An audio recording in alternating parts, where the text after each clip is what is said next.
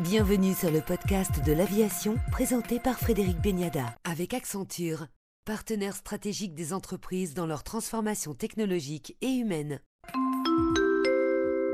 Deuxième partie de notre entretien avec Augustin Dromanet, PDG du groupe ADP pour le podcast de l'aviation. Vous dites, Augustin Dromanet, les réservoirs de croissance se situent aujourd'hui à l'étranger, au travers notamment de groupes comme TAV ou l'Indien GMR. Oui, la croissance du trafic aérien en Inde, la croissance du trafic aérien en Turquie est plus dynamique que celle qui peut exister en Europe. Mais encore une fois, pour le groupe ADP, ça n'est pas existentiel que de croître à tout prix. Ce qui est existentiel pour nous, c'est d'abord la qualité de service. La principale ambition du groupe, c'est un, groupe qui satisfait ses clients en améliorant leur expérience. Et en améliorant leur expérience, de surcroît, nous améliorons aussi leur bien-être et la qualité de nos commerces et de nos produits commerciaux. Donc nous faisons d'une pierre deux coups. Et euh, le, le groupe ADP pense qu'il peut devenir une marque mondiale d'hospitalité en ayant ces deux jambes, la jambe de Paris, qui est encore une fois euh, le fleuron du groupe, et puis euh, la dimension internationale. Nous souhaitons aussi, dans cette hospitalité, donner plus de force à l'expérience du client en zone réservée en créant une marque que nous avons annoncée dans notre plan stratégique, qui est Xtime, qui sera une marque de duty free, bien sûr, mais aussi qui euh, aura des collaborateurs qui, auront la charge de surveiller la qualité de l'accueil en zone réservée, ce que nous appelons des maîtres de maison. Vous voyez un peu le, territoire de l'hôtellerie sur lequel nous nous aventurons, parce que nous pensons que ce dont ont besoin surtout nos clients, c'est d'un passage qui soit plus agréable qu'aujourd'hui. Incontestablement, l'expérience aéroportuaire aujourd'hui n'est pas parfaite. Elle n'est pas parfaite parce que d'abord vous avez des difficultés peut-être pour trouver votre parking, pour accéder en voiture à l'aéroport, pour vous orienter en zone publique, pour passer les contrôles, l'inspection filtrage et de la police aux frontières, et parfois pour trouver votre porte d'embarquement lorsque vous êtes en zone réservée. Tout cela, nous voulons le simplifier.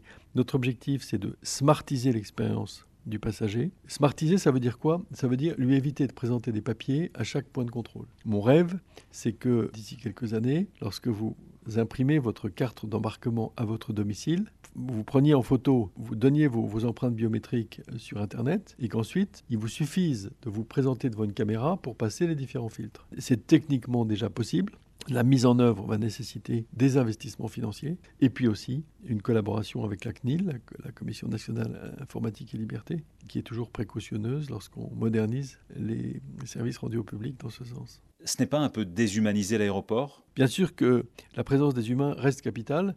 Je vous rappelle l'expérience de Singapour qui, dans son nouveau terminal, avait quasiment supprimé les humains et a créé de telles angoisses qu'ils sont, au bout de trois mois, ils ont remis des personnes. Donc il, il est au contraire, il est question que les personnes humaines de l'aéroport soient, je dirais, en itinérance pour aider les passagers, pour être à leur service. Il n'est pas question de déshumaniser l'aéroport, bien sûr. Je vais revenir sur ce que vous nous avez dit. Vous souhaitez davantage développer les recettes commerciales.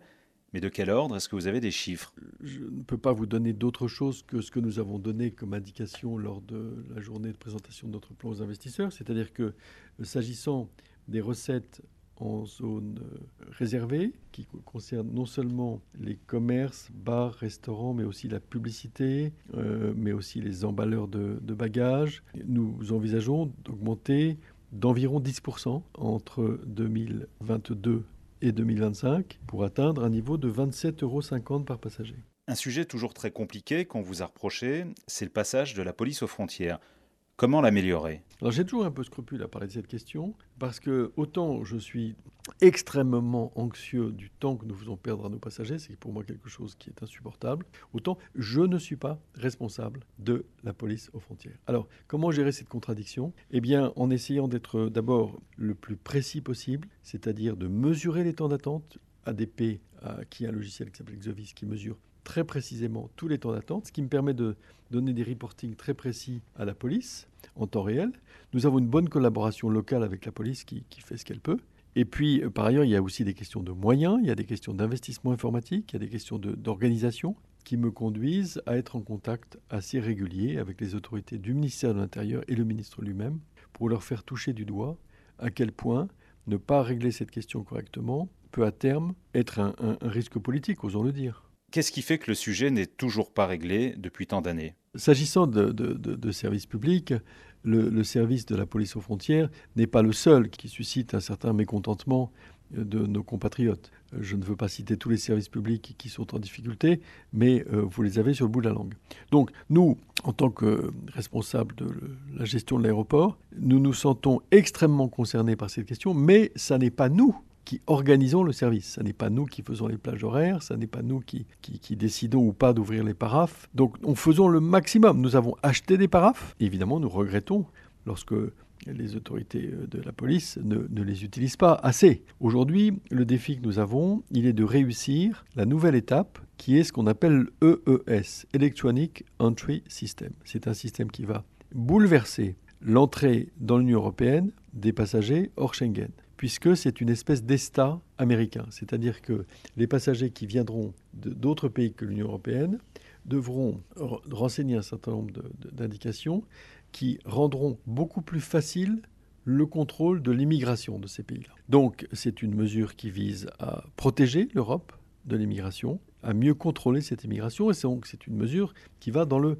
bon sens de ce que souhaitent nos concitoyens. Mais elle va exiger des traitements informatiques supplémentaires qui pourraient augmenter fortement le temps d'attente. J'ai eu l'occasion euh, récemment de dire aux autorités du ministère de l'Intérieur que les autorités néerlandaises, les autorités allemandes se demandent publiquement aujourd'hui s'il est raisonnable de viser l'objectif de septembre 22 pour la mise en place de l'EES. Et moi-même, je suis en train de me demander s'il ne faudrait pas suggérer de reporter plus tard, c'est-à-dire dans le courant de 2023, la mise en place d'un système qui va nécessairement nécessiter une nouvelle organisation pour le contrôle aux frontières. Pour finir, un mot sur la situation de votre principal client Air France. Écoutez, le, choix qu'a fait euh, Air France de privilégier les clients haut de gamme, d'être intraitable sur la qualité de service, tout particulièrement dans les classes avant, le choix que fait Air France d'offrir le maximum de sièges possibles cet été pour permettre à la demande latente de s'exprimer me paraît un choix courageux et nous soutenons notre client Air France en ouvrant dès que possible de nouveaux terminaux pour favoriser un taux de contact élevé.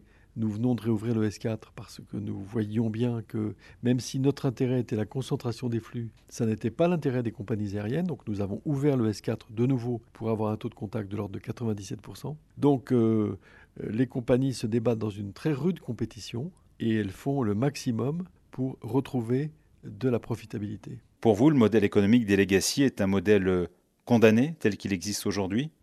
Euh, Frédéric Beniada, poser la question, c'est y répondre. Lorsque vous associez au mot legacy, perte financière, et au mot low cost, profit, vous êtes interrogatif. Regardez les profits de Ryanair, les profits d'EasyJet et les difficultés que peuvent avoir Lufthansa ou, Air France. Donc, un, bon exemple, c'est la transition du groupe IAG qui a permis, dans un vaste conglomérat comprenant à la fois des low cost, des middle cost et des legacy, de créer un groupe profitable. Et je crois que c'est la voie notamment sur laquelle va le groupe Air France, en développant beaucoup sa division euh, middle cost et low cost qui est Transavia. Il me semble que le mouvement qu'a fait IAG il y a quelques années est en route au sein d'Air France aujourd'hui. Merci, Augustin Dromanet, président directeur général du groupe ADP pour le podcast de l'aviation.